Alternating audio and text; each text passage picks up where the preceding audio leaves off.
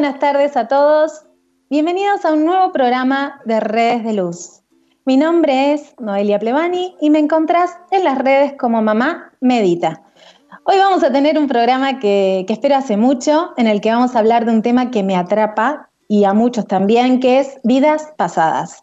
¿Crees verdaderamente en que tuviste otras vidas? ¿Crees en la reencarnación? ¿Te gustaría saber quién fuiste antes?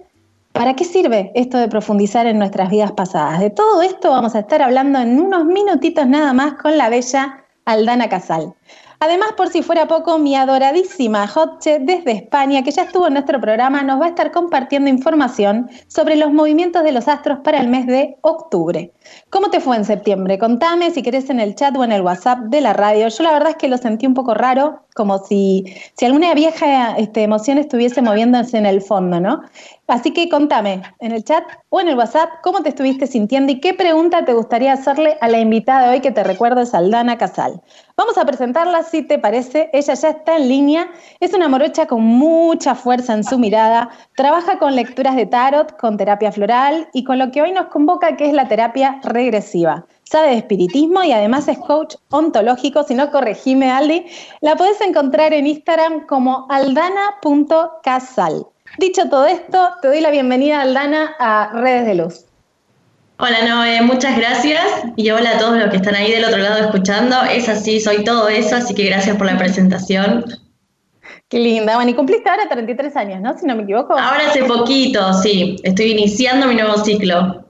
Linda, bueno. Muy jovencita, pero con mucha sabiduría. en aldana.casal y en Facebook también como Aldana Casal, ¿no? Sí, Casal eh, Aldana, al revés. Eh, Casal Aldana, perfecto. Eh, bueno, entonces es un placer, Aldi, finalmente tenerte en el programa y poder hablar de, este tema que es muy misterioso, ¿no? Tiene como un halo de misterio para muchos y no muchos lo comprendemos. Así que antes de entrar en el tema de lo que es la, reencarnación, me interesa que nos, nos cuentes a todos y nos des el término un poco de lo que es verdaderamente la palabra espíritu. ¿Qué es esto de espíritu? Bien, te voy a hablar, siempre todo lo que hable va a ser en base también a la luz del espiritismo. Para el, el espíritu es como un principio de ley espiritual con un foco de inteligencia que atrae fluidos. Descartes, por ejemplo, decía que el espíritu es la cosa que piensa, ¿no? Porque ese foco de inteligencia está como en la, en la mente. Eso es lo que va formando el espíritu, que el espíritu encarnado es lo que se llama alma. Y está regido por este eh, principio de ley espiritual que tiene que ver con la ley de causa y efecto, con, el con la ley del progreso, con todo esto que también eh, está, nos equilibra a nosotros. Ahora, eso como para ir adentrándonos un poco en el tema, ¿no? Esto de, qué bueno esta distinción de lo que es alma, que es finalmente cuando reencarnamos, ¿no? Em, en tu Facebook leí que, que compartiste una vez un relato sobre un accidente que tuviste de, chiquita y que lo marcabas como clave, en, toda, tu comprensión de, que, existía un, más allá, ¿no? O algo más. ¿Lo podrías compartir con los oyentes?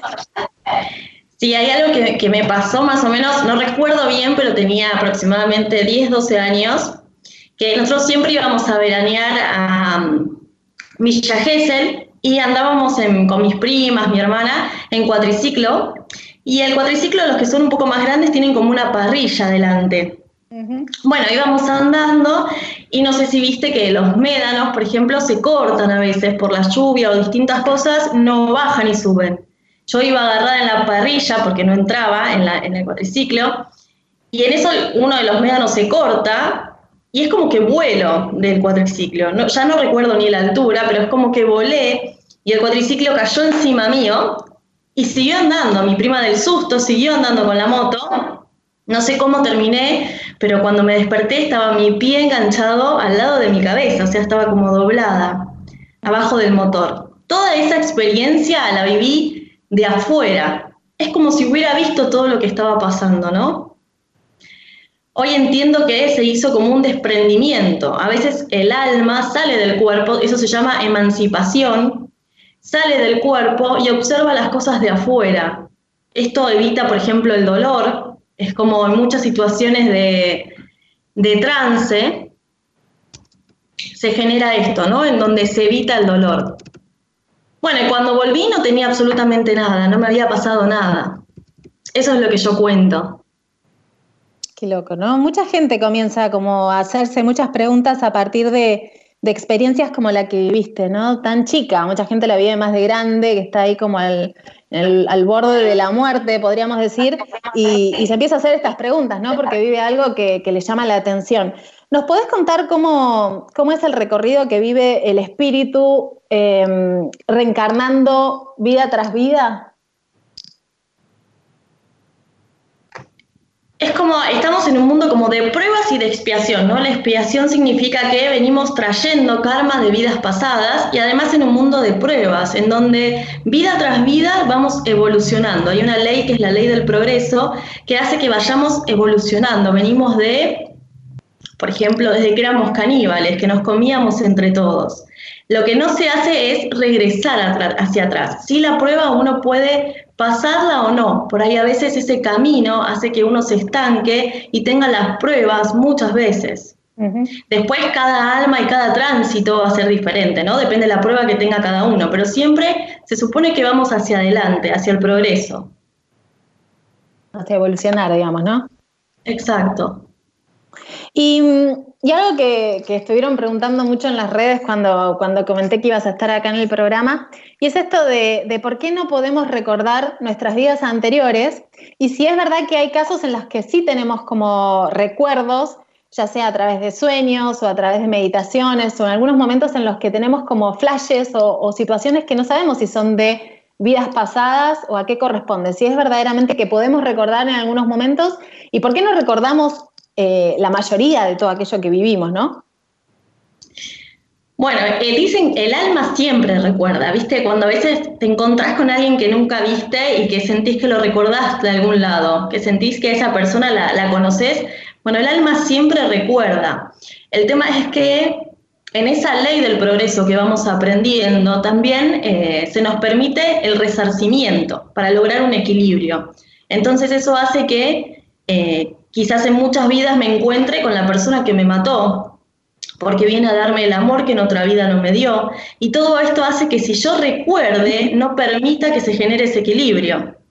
A veces pasa que, por ejemplo, la persona que viene y me da la vida es alguien que en otra vida me la quitó. Siempre va a haber un equilibrio. Si yo recordaría todo eso, no permito, porque cuando veo a mi asesino, por ejemplo, no quisiera ni nacer. Entonces, tiene un sentido el no recordar.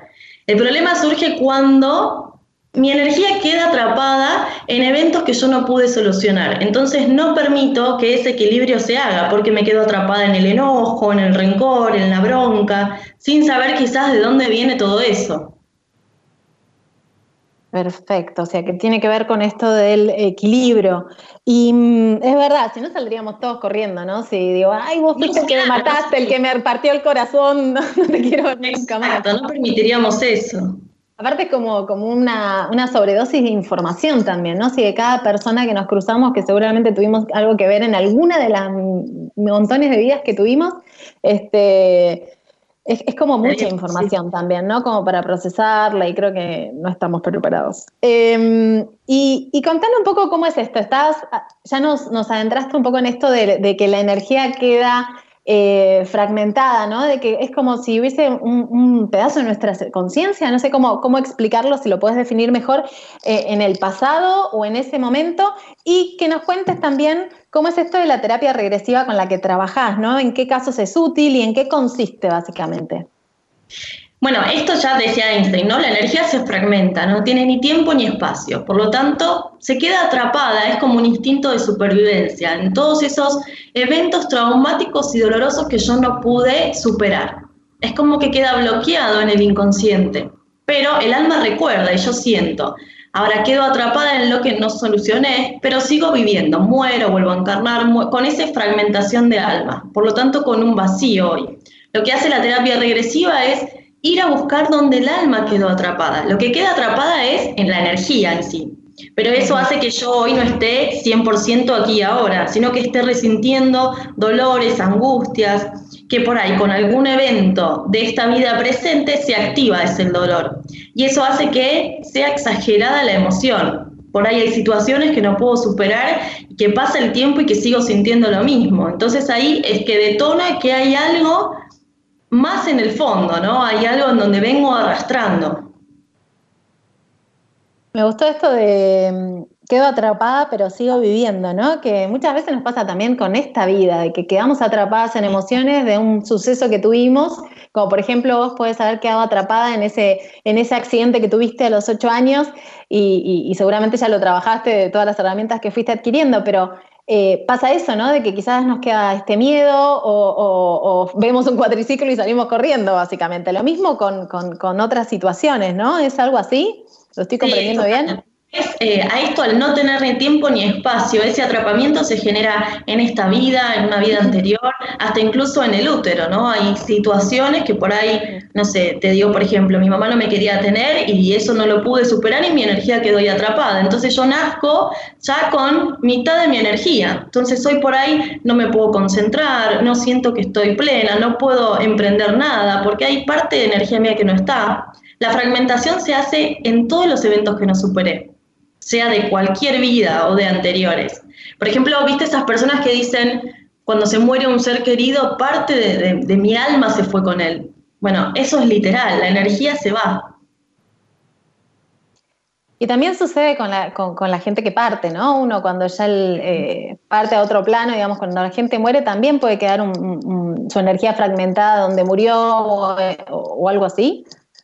Sí, se quedan atrapados. También eso depende de mucho, ¿no? Por ejemplo, eh, el ser muy materialista hace que se queden atrapados en la materia, que no puedan evolucionar, que no puedan avanzar. Eh, las muertes traumáticas, ¿no? Cuando se muere de golpe, por ahí no llegan a procesar que el cuerpo se murió y quedan atrapados, como si siguieran viviendo hay muchos, eh, muchas muertes que pueden ocasionar eso, pero sí pasa cuando alguien desencarna, cuando alguien está vivo, las fragmentaciones todo el tiempo. Yo viví una experiencia como bastante cercana y no tan lejana, en donde una persona eh, falleció, no traumáticamente, pero sí, creo que ni se enteró que se había muerto en algún punto, ¿no? Como muy rápido, fue de segundos, eh, orgánicamente, ¿no? Y, yo sentía, más allá de distintas herramientas, a través de registros y esto, de que había quedado un tiempo sin comprender que había fallecido siquiera, ¿no? ¿Esto puede suceder? Sí, sí, cuando es, por ejemplo, así de golpe, ¿no? Porque no, no, no entienden que se fueron. Aparte, bueno, por ejemplo, el espiritismo cuenta que la desencarnación es de a poco, no es eh, no es toda junta. Entonces en el accidente tiene un momento como de turbación en donde va procesando que el cuerpo se murió y va desencarnando de a poco, tiene un tiempo. No recuerdo ahora bien si eran seis meses o cuánto, pero el alma queda dando vuelta hasta que comprende qué fue lo que sucedió. El famoso se está despidiendo en algún punto, ¿no? Que esto que dicen que, que creo que depende, en general es más o menos seis meses, pero pueden ser semanas también o un poco más también, un año también, que depende mucho del propio espíritu, ¿no? de cada uno de los espíritus. Em, es un poco intangible hablar de todo esto para los que están del otro lado, pero está bueno ir como, como desmitificando un poco, ¿no? Y dando un poco de claridad a todo esto que a veces se ve como un poco oscuro, se ve como un poco misterioso. Y, tomarlo así como, como verdaderamente es, nos da como también un poco de alivio y nos quita un poco de miedo a todo esto de la muerte y a todo esto de, de, qué hay más allá y de qué pasa después, ¿no? Que cuando no tenemos este cuerpo, este nombre y, ya no estamos en este plano, entonces, y, quien, quien tampoco está en este plano y si perdemos a alguien que queremos. Así que está bueno hablar de todo esto y me gusta. Y contame entonces, por lo que entiendo esto de la terapia regresiva, entonces no es solamente para vidas pasadas, sino que puede ser a esto, a momentos de la niñez, a momentos de esta vida, de esta propia vida, eh, y, a su vez... Eh, a momentos incluso estando dentro de la panza, ¿no? Em, ¿y, en qué consiste? O sea, ¿cómo es? ¿Es, una charla? ¿Es una, ¿Es una regresión? ¿Es hipnosis? Eh, ¿Cómo más o menos lo, lo manejás? ¿Cuánto dura? Y dura eh, dependiendo el trabajo de cada uno, ¿no? A mí no me gusta poner tiempo porque hay gente por ahí que en una hora resuelve el problema y hay gente que le lleva tres horas. Entonces la duración va a depender más o menos entre una y tres horas. Se llama hipnosis, pero es un estado de conciencia expandida. Significa esto que la persona se abre a recibir información, la información que su alma necesite. Entonces, por un estado de relajación profunda, se logra un estado en donde las ondas del cerebro bajan y empieza a recibir esta información que ya el alma sabe. Porque acá no es que vamos a ir a buscar dónde la energía está atrapada, sino que en realidad su energía está ahí ya, ya está sintiendo todo esto, la vamos a traer al presente. Entonces la persona que viene ya viene sintiendo angustia, dolores, viene con diferentes emociones. Entonces lo que va a hacer la conciencia es traer a la luz todo lo que está ahí guardado. Para eso la persona tiene que estar consciente, para darse cuenta que está pasando, para que podamos hablar. Entonces va a ser mediante una relajación en realidad, no es una hipnosis en donde quedas dormido, sino que necesitas ser consciente de lo que está pasando para que el trabajo terapéutico se logre. Perfecto. Y, mm, y, muchos tienen este miedo de, de, bueno, ¿qué es lo que estuviste explicando, no? En algún punto, como que tienen miedo de quedarse ahí, como de no poder volver, porque en realidad no es que están yendo al pasado, están yendo a, ese, a eso de, su energía, como a recuperar esa energía que quedó fragmentada, ¿no? Está bueno que, también comprendan eso del otro lado, ¿no? Que no tengan esos temores de, quedarse como atrapados y no poder volver, como si hubiesen hecho un viaje en el tiempo al pasado y a revivirlo, ¿no? Sí, está bueno, ¿no? Esto que lo digas porque muchos me preguntan, ¿no? Si quedan atrapados, ¿qué pasa si no pueden volver? Pero en realidad lo que sucede es esto, la energía ya está ahí, no es que uno va a quedar atrapado. Lo que uno hace es traer esa energía para llenar ese vacío que tiene, esa falta, para sentirse pleno. Y la forma que tenemos de eliminar eso que está pasando es traerlo a la luz. Cuando uno lo saca a la luz y comprende que el cuerpo se murió, que esa experiencia terminó y que hay diferentes creencias y patrones que ya no tienen sentido porque no corresponden al presente, es cuando la sanación se logra. Pero para eso tiene que verlo, experimentarlo y darse cuenta que su cuerpo se murió. Ahí todo lo que viene trayendo pierde sentido. Ahora, ¿qué? ¿Hay, ¿Hay distintos tipos de recuerdos que pueden surgir durante la sesión de regresión?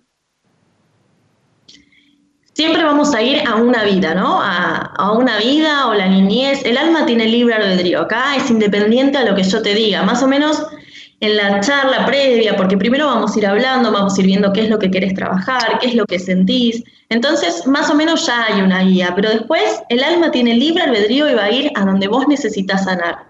Pero siempre va a ser una vida, una vida, una situación, eh, o la niñez es un momento, y ahí se buscan todas las creencias y los patrones que hoy condicionan. Porque también pasa esto, ¿no? Si yo creo, por ejemplo, que la vida es para sufrir, porque en otra vida, por ejemplo, me morí sufriendo, voy a atraer situaciones para justificar esa creencia. De ahí es que somos co-creadores, ¿no? Entonces voy a traer todo el tiempo situaciones para que me hagan fundar esto que yo creo, que la vida es para sufrir. Entonces, en una experiencia se trabajan muchas cosas, en donde uno quedó fragmentado. A mí me encanta siempre como ser muy, muy práctico, muy gráfico, para que la gente del otro lado vaya escuchando, porque es como mucha información y más si no tienen contacto aún con, la herramienta o con esto, ni siquiera creían mucho en la reencarnación y de repente se están enterando de todo esto. Eh, entonces, como para que entiendan, ¿tenés algún caso que tengas reciente o algún caso que sea como muy claro, que te haya como movilizado, que haya sido bastante fuerte, como para que la gente comprenda qué es lo que sanó esa persona, qué es lo que descubrió, qué, qué fue a ver? Eh, sí, te puedo decir miles, ¿no? Pero el primero que viene, por ejemplo, a la mente es una chica que, em, bueno, ella estaba, no tenía, tenía como una duda de si realmente era hija de su madre o no. Siempre fue como todo muy oculto, muy secreto, esas familias que, bueno, todas las familias tienen algo, pero que no sacan la información a la luz, y ella tenía una sensación de que no pertenecía ahí. Esto en esta vida, ¿no? y mm, no podía conversarlo, conversarlo con nadie porque ni sus padres lo hablaban, era como un tema muy tabú. Haciendo una regresión, fuimos a, al útero, a su vida intrauterina, y ahí se da cuenta que la persona que, tiene, que la lleva en la panza no era quien ella creía, ¿no? no era su mamá. Se da cuenta que su mamá era su tía, como que había algo ahí muy eso fue muy impactante porque, bueno, después de esto, ella logra eh, encontrar su historia también, se hizo un análisis de sangre, empezó a unir un montón de cabos y toda esta sensación que ella tenía y esta angustia que no sabía de dónde venía, empezó a tener sentido. Y eso hace que se elimine un montón de cosas. Bueno, con esa persona también habíamos trabajado vida anterior, porque siempre que uno trabaja va recuperando energía. Y en una vida anterior eh, también tenía esta sensación de no pertenecer, de estar en una familia que la habían adoptado y esto generaba un montón de incertidumbres, de miedos. Entonces, fíjate cómo uno ya viene atrayendo todo eso. Qué increíble, ¿no? Que debe ser súper interesante escuchar todos los casos que tenés. Este, tenés que escribir un libro con todo esto. Sí, en em, algún escribir. Sí, sí, sí, porque es súper interesante. Em, y ahí está yendo al momento este del nacimiento, ¿no? Que a mí me, es un tema que me encanta. Em, porque yo leí por ahí también que nosotros le tenemos mucho miedo a la muerte, ¿no? Pero que el nacimiento en realidad es mucho más traumático que la muerte en sí, como, como espíritus, ¿no? Y, y qué pasa muchas veces, esto me, lo explicó mi psicóloga que, está aprendiendo sobre terapias y, que me pasó en lo particular con, mi propia hija, ¿no? De que a veces eh, las almas no quieren nacer, que a veces no quieren volver a este plano, ¿no? Y reencarnar. Eh, ¿Esto es así verdaderamente? ¿Qué sucede en esos casos? Digamos, si eso influye, si eso también se puede trabajar desde la terapia y eso se puede ver desde la terapia regresiva. ¿Y cómo es esto verdaderamente del nacimiento? ¿no? Si es tan traumático como, como leí por ahí. Bueno, mira, los espíritus que están del otro lado, que son los que saben, todo esto lo vamos a comprobar cuando desencarnemos, ¿no? Pero ellos cuentan que realmente es así, que el proceso de encarnación es más traumático que el de desencarnación porque la desencarnación es como una liberación. Ellos dicen que estamos en una vida en donde somos un 10% de lo que realmente somos, ¿no? Como espíritus tenemos eh, una apertura que ahora no somos conscientes, por lo tanto pareciera como si estuviéramos en una cárcel. Cuando empiezan a desencarnar, se siente esa liberación. En cambio, cuando el alma encarna, ya sabe que se va a encontrar con ciertas pruebas, con ciertos seres, eh, quizás vuelve a la panza de una persona que en otro momento pasó algo traumático, entonces es muy probable que no quiera. Fíjate que estamos en pruebas constantes, entonces ya de por sí es traumático. Desde el minuto uno de la concepción, el alma empieza a bajar. Tiene un proceso, pero en ese bajar va recordando, se va encontrando con ciertas almas. Dicen que las mayores pruebas están en nuestra familia, en el vínculo cercano. Entonces, claro que sí, no es más traumático venir que irse. claro. Eh, el famoso que, elegimos a nuestros padres, ¿no? Y a nuestra familia. Claro, los elegimos y de ahí estas pruebas que elegimos para aprender, porque una vez que aprendemos, trascendemos, ¿no? Avanzamos. Entonces los elegimos para sanar algo que por ahí en otra vida no pudimos, para aprender el perdón, para aprender a amar a quien en otra vida me, me mató quizás. También así, no todo es tan dramático, ¿no? También hay compañeros de vida que vienen a acompañarnos a transitar. Claro, o, alguna misión, ¿no? A construir algo lindo, quizás, exacto, o aprender o enseñarnos algo, algo que, que, sume a otros también. Eh, sí, porque si no asustamos también un poco a la gente que entiendan que también es, es, para lo bueno y para lo malo, pero lo malo tampoco es que eh, uno siempre tiende a, conectar el karma o a conectar esto del aprendizaje con experiencias dolorosas, ¿no? Pero no siempre son dolorosas. Y la verdad es que se van haciendo cada vez más dolorosas y más fuertes cuando cuanto más resistencia tenemos a aprender, ¿no? Por eso esto que decías al principio de que una y otra vez nos topamos como con la misma pared y nos destrolamos contra la misma pared porque no estamos viendo lo que tenemos que aprender, ¿no? Sí, también esto de que eh, estamos en un universo donde todo es justo, ¿no? Y existe un equilibrio. Entonces, si yo tengo una prueba, es porque tengo la capacidad de superarlo. Si no, sería muy injusto que me venga la prueba y que yo no lo pueda pasar.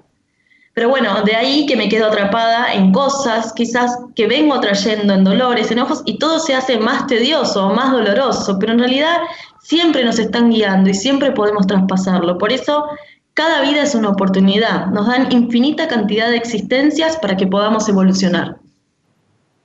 ¿Hay un número más o menos aproximado de, existencias que se puedan saber, digamos, o, pueden ser muchas, pocas, depende de cada alma?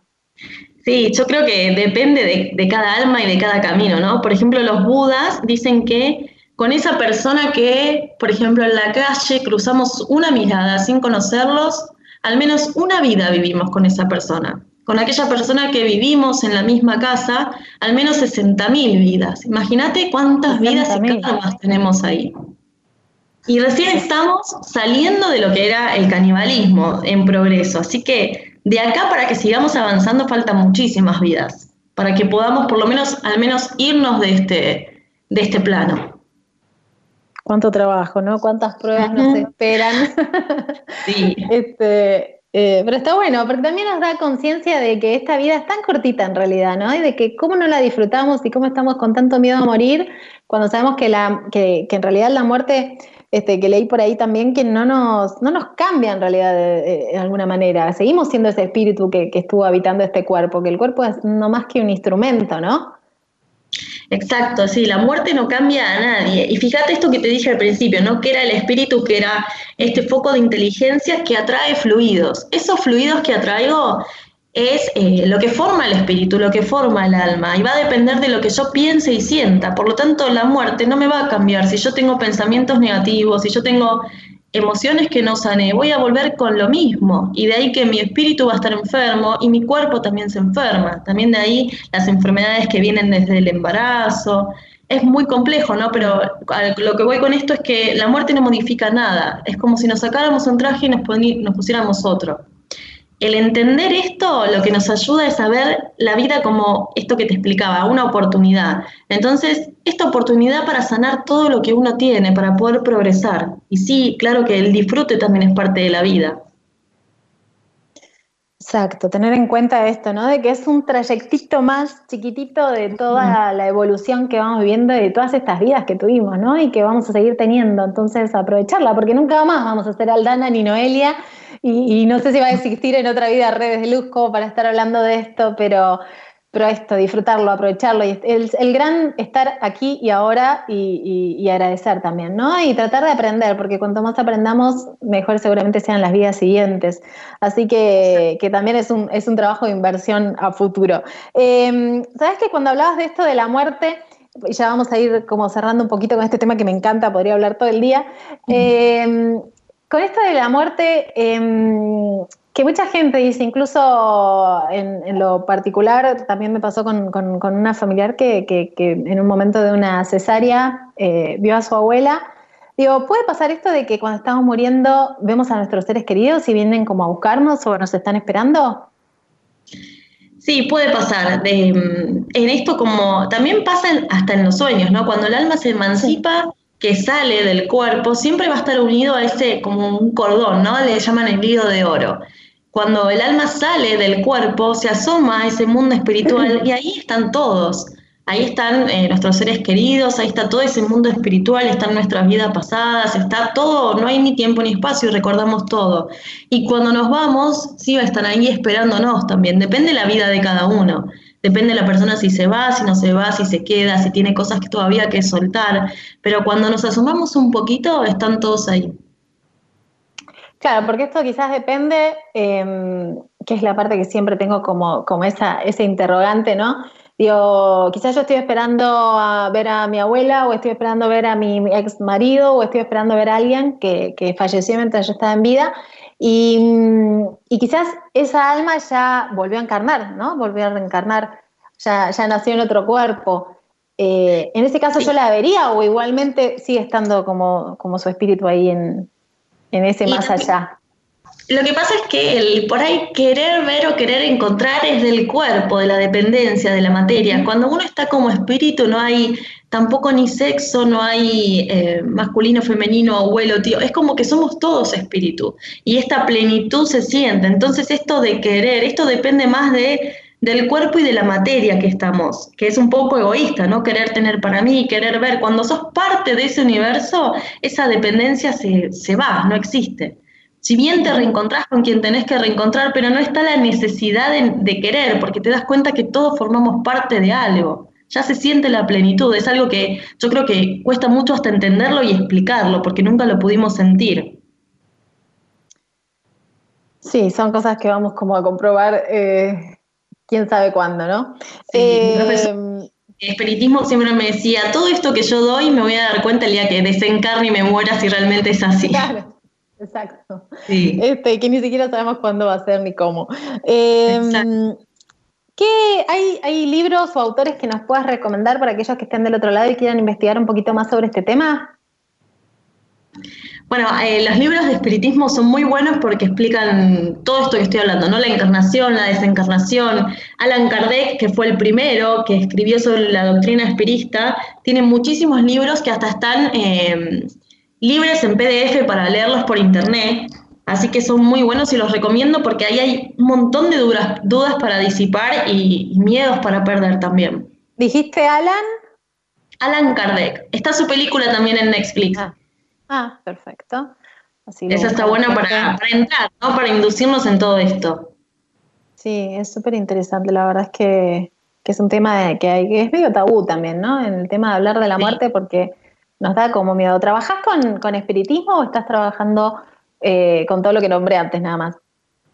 Sí, trabajo con el espiritismo en realidad. En cada sesión yo eh, a veces canalizo información, a veces veo, a veces escucho. Yo dejo que cada alma eh, haga lo que necesita y cuando a mí me lo permiten yo lo transmito, pero no es algo que trabajo en eso, sino que cuando surge lo transmito. Perfecto. Y das talleres, ¿no? Si no me equivoco. Doy talleres también explicando un poco todo esto, lo que es el espiritismo, el aura, los chakras y también cómo estamos formados, también un poco para perder el miedo, ¿no? Porque a mí me, pasaba cuando era chica que me daba terror pensar en la muerte, y hay mucha gente que está conectada con, con los espíritus, con el otro mundo, y quizás lo bloquea por miedo, y es algo muy enriquecedor. ¿Vos de qué momento conectaste con todo eso? ¿A partir de ese accidente o, o fue un poquito más grande? No, eh, antes también, me acuerdo que cuando era chica, bueno, yo tenía terror y veía seres desencarnados, me acuerdo de, encerrarme en, el placar y llorar y pedir por favor que no los quería ver, eso me acuerdo patente, o pedir que me los muestren en sueño, pero no así presentes, ¿no? Claro. Ya de chica estaba así, después un poco lo, lo fui bloqueando, cerrando, pero siempre está, esas cosas no se van y después como que aprendiste ¿no? a, manejarlo y entendiste qué era, ¿no? Porque cuando uno sabe qué es, después como que comprende mucho más y le pierde el miedo, ¿no? Como esto de saber qué es la muerte y qué es lo que pasa. Sí, perderle el miedo y hacerme cargo también, porque en esto que traemos dolores, como te explicaba, también traemos dones y habilidades. Y si uno viene con todo eso es porque hay algo también que tiene que hacer, ¿no? Y ahí es donde pesa más no hacerlo que hacerlo. Porque quizás hay mucha gente, o sea, la verdad es que en todo esto siempre me cruzo con mucha gente que le pasa desde chiquitos y que lo van como bloqueando, que piden por favor no ver. Y, está bueno también, ¿no? Como entender que hay alguien que pudo trabajarlo y hoy está ayudando a otras personas a partir de este don que, que recibió, ¿no? Y que ya no tiene miedo y que sabe cómo manejarlo y cómo... Porque también hay que tener herramientas, ¿no? Como para esto. Sí. Eh, sí, entender que es, es, parte de nosotros, que nadie nos va, nadie nos va a hacer mal y nadie tiene más poder que nosotros mismos, porque somos todos iguales. Entonces, cuando uno pierde ese miedo, se abre un mundo infinito. Y son seres igual que nosotros, lo único que no tienen cuerpo. Perfecto. detalle. Sí, también tiene que ver con el poder que uno tiene y con la confianza en uno mismo, ¿no? Con esto de saber que somos la autoridad energética de, nuestro campo, de nuestro lugar y demás, y, comprendiendo eso también eh, todo se allana un poquito más. Eh, recordanos, Aldi, ya vamos cerrando tus vías de contacto para todos aquellos que quieran contactarte por una terapia o por lo que sea para preguntarte algo. Bueno, estoy en Instagram como aldana.casal y en Facebook me van a encontrar como Casal Aldana. Por ahí me pueden escribir, me pueden contactar, ahí yo siempre respondo y me encanta estar en contacto. Perfecto. Sí, doy fe de que siempre responde porque a mí me respondió súper rápido, así que gracias. Eh, quería, quería tener este tema del programa, me parecía hace rato que quería, incluso no sé si algún día voy a ir a hacer alguna este, regresión. Esta pregunta también se la quiero hacer, porque mucha gente quiere como, y, me pasa también con los registros, cuando me piden lectura de registros, de simplemente curiosear, ¿no? De, ir para decir, ¿qué fue en otra vida? ¿Eso eh, sirve de alguna manera o es verdaderamente es para tratar una única, no una única, ¿no? sino algo puntual? Que siempre tenemos algo para tratar, ¿no? Siempre, yo creo que si estamos en este plano, siempre hay algo para tratar. El tema es que no está bueno hacerlo por curiosidad porque vamos a entrar con una emoción y vamos a ir a buscar donde estamos atrapados. Y nunca vamos a recordar una vida donde fuimos felices porque ahí la energía no queda atrapada, entonces no voy a ir ahí. Yo lo voy a hacer por curiosidad, pero voy a destapar quizás un dolor que no tenía ganas de destaparlo en ese momento. Entonces, a mí sentir por curiosidad no lo recomiendo. Perfecto. Bueno, te agradezco, gracias una vez más, Aldi. Te despido entonces con esto de redes de luz. En, seguramente en otro programa volveremos a hablar de todo esto que me encanta. Eh, y nos despedimos de Aldana, pero a todos ustedes les recuerdo que Redes de Luz continúa un ratito más Eh, verdaderamente amo hacer este programa y amo que lo armemos entre todos y con gente tan linda y con tanto para compartir como Aldana o como nuestra próxima invitada, la queridísima Hotche, que ya estuvo con nosotros de Conecta con Hotche. Y vamos a ir a un corte primero con un tema que es Otras vidas de Carlos Rivera. Si no lo conoces y sos mujer, te recomiendo que lo busques y que mires el videito porque me lo vas a agradecer. Vamos entonces al tema y volvemos con Hotche que nos va a estar hablando de los astros en el mes de octubre. Ya está en el aire girando mi moneda. Redes de luz. Algunos allá, otros acá. Todos conectados. En el aire de Mantra FM 91.9. Y que sea lo que sea.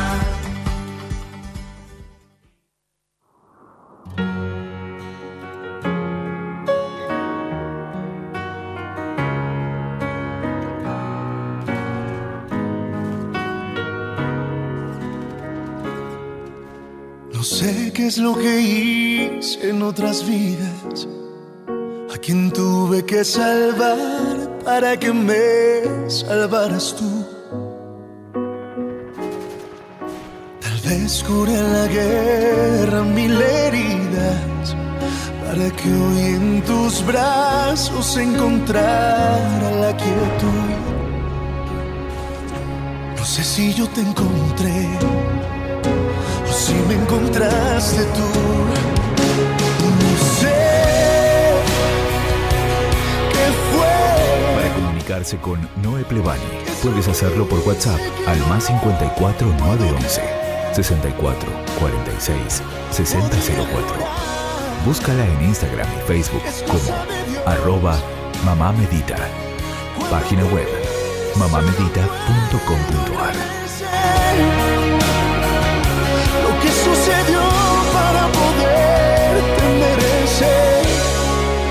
no lo puedo creer.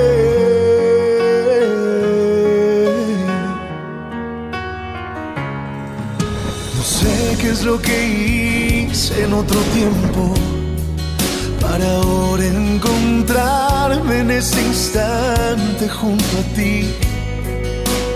Tal vez fiel que puedes que nadie te diga que no, porque sí.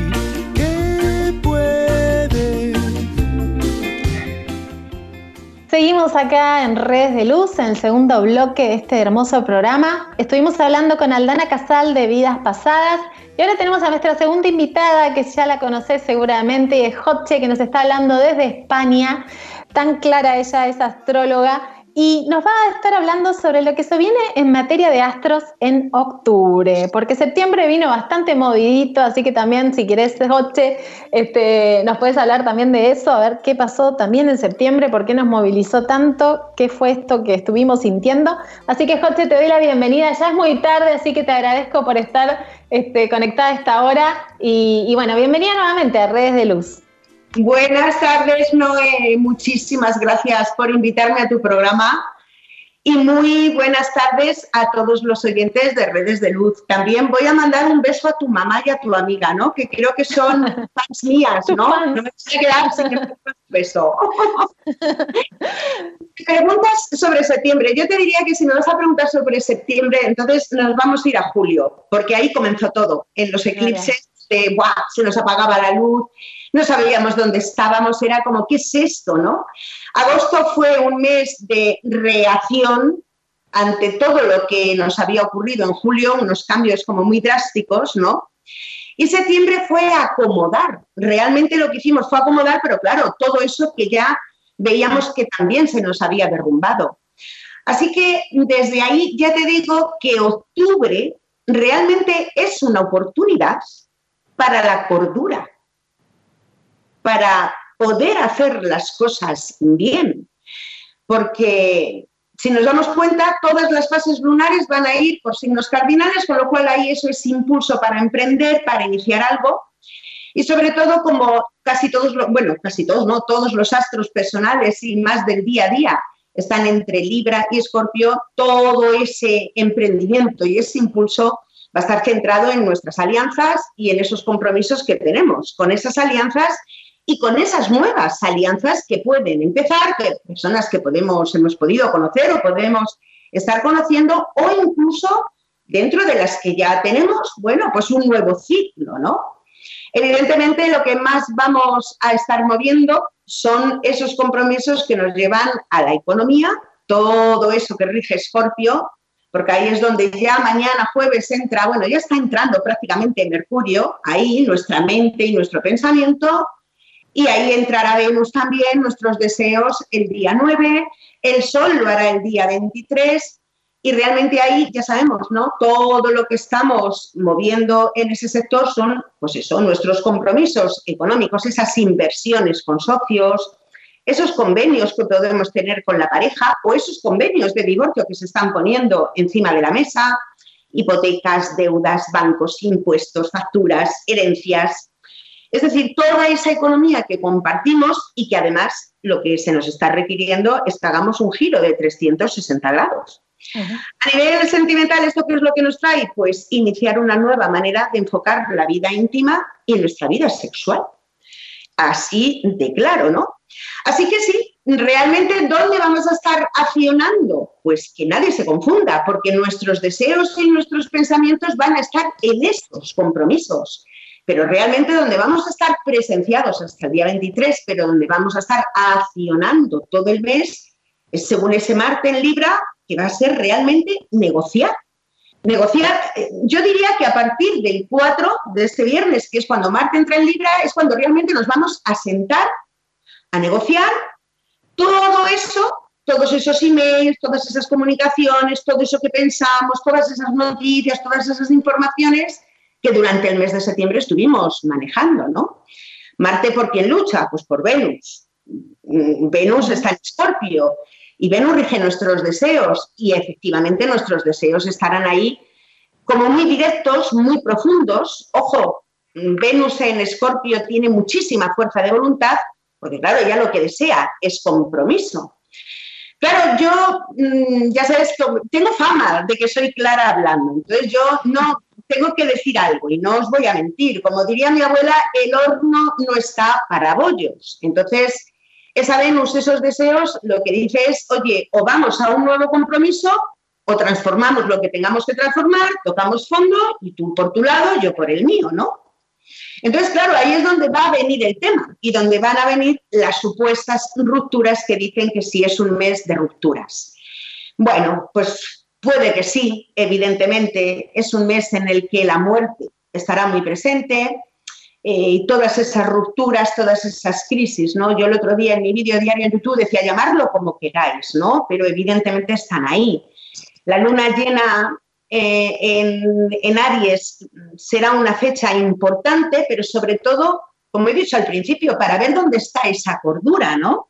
Porque si estamos eh, accionando en nuestros deseos y esos deseos, y bueno, y accionando en negociar, y esos deseos están en transformar nuestros compromisos, pues sinceramente, creo que es una luna llena para llegar a acuerdos, pues tanto para iniciar algo muy bonito o como para finalizar.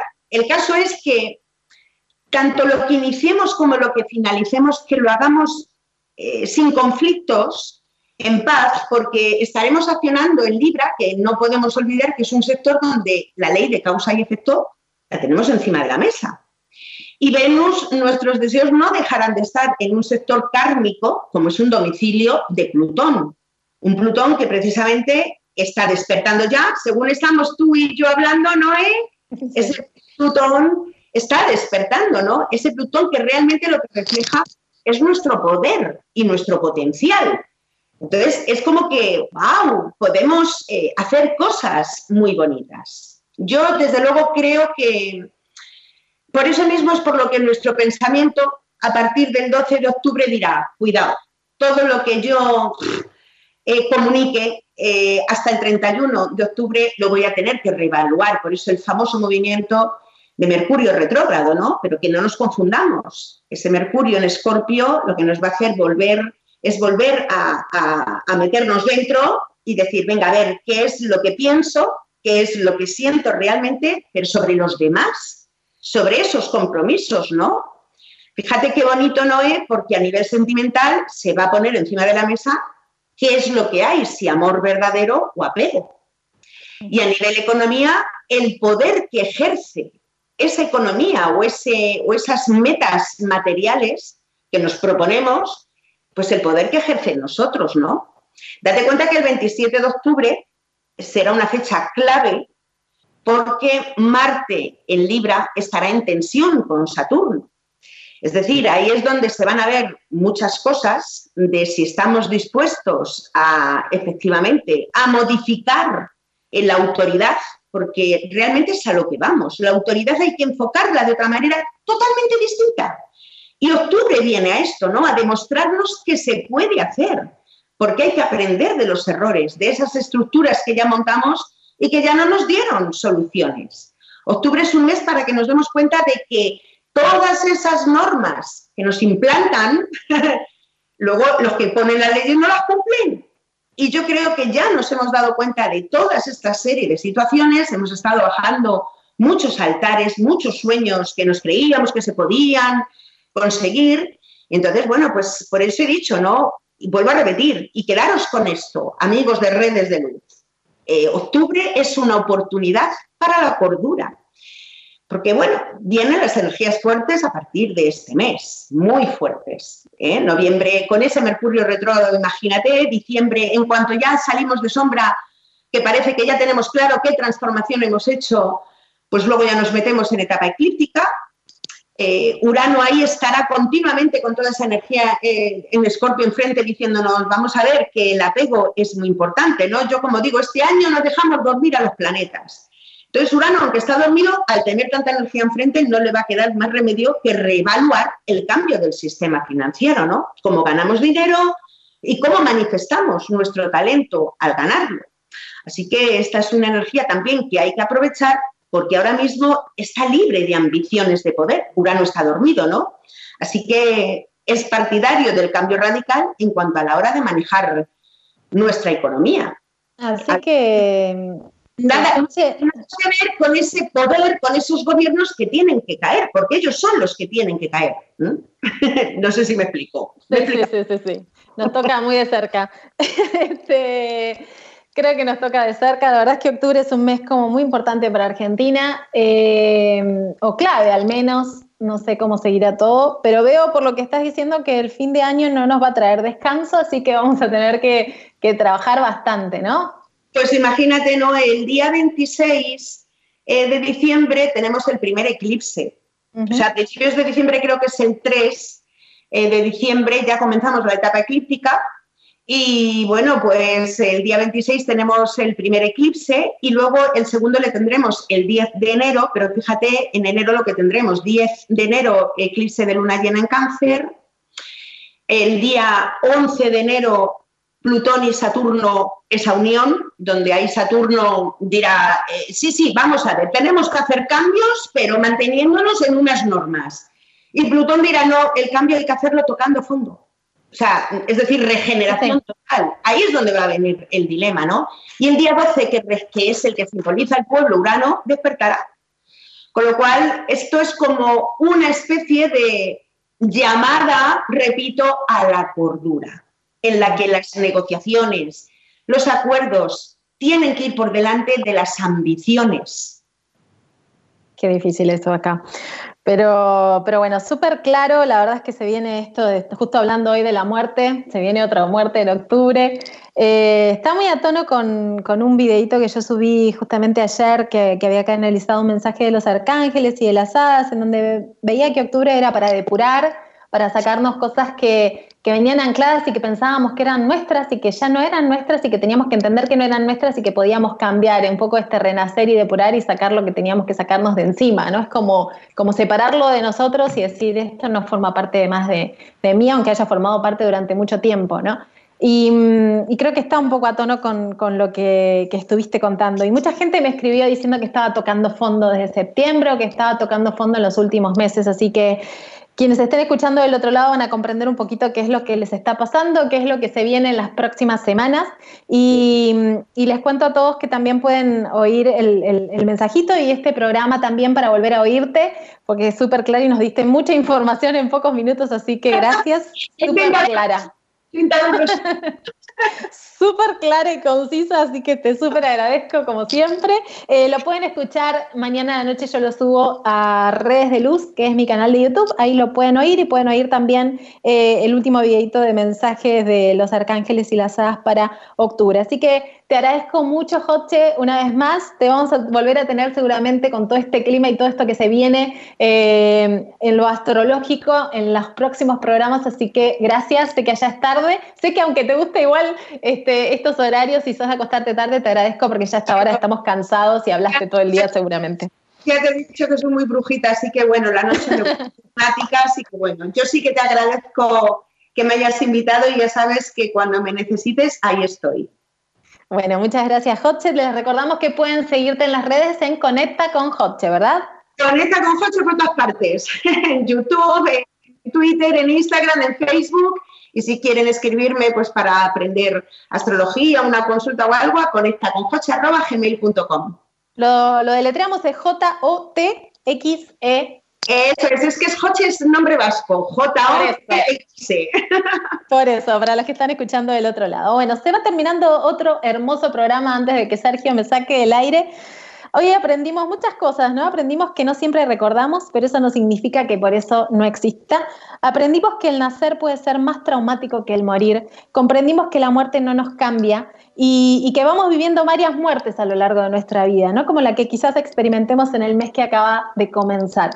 Voy a cerrar este, este hermoso programa agradeciendo tanto a Aldana como a Jotche por su hermosa presencia, con un poema de Pablo Neruda que habla de todo esto. Antes te recuerdo que nos vemos el próximo miércoles a las 18.30 horas Argentina y vamos a estar conversando sobre arte terapia, reivindicando el poder sanador del arte de la mano de Claudia Estanga, que es también astróloga y y, combina el, arte terapia con la astrología. La puedes encontrar en las redes como arte terapeuta astrológica. Me despido entonces con estas hermosas palabras del poema ¿Quién muere? de Pablo Neruda. Muere lentamente quien no viaja, quien no lee, quien no oye música, quien no encuentra gracia en sí mismo. Muere lentamente quien destruye su amor propio, quien no se deja ayudar Muere lentamente quien se transforma en esclavo del hábito, repitiendo todos los días los mismos trayectos, quien no cambia de marca, o quien no se atreve a cambiar el color de su vestimenta, o bien no conversa con quien no conoce. Muere lentamente quien evita una pasión y su remolino de emociones, justamente estas que regresan el brillo a los ojos y restauran los corazones destrozados.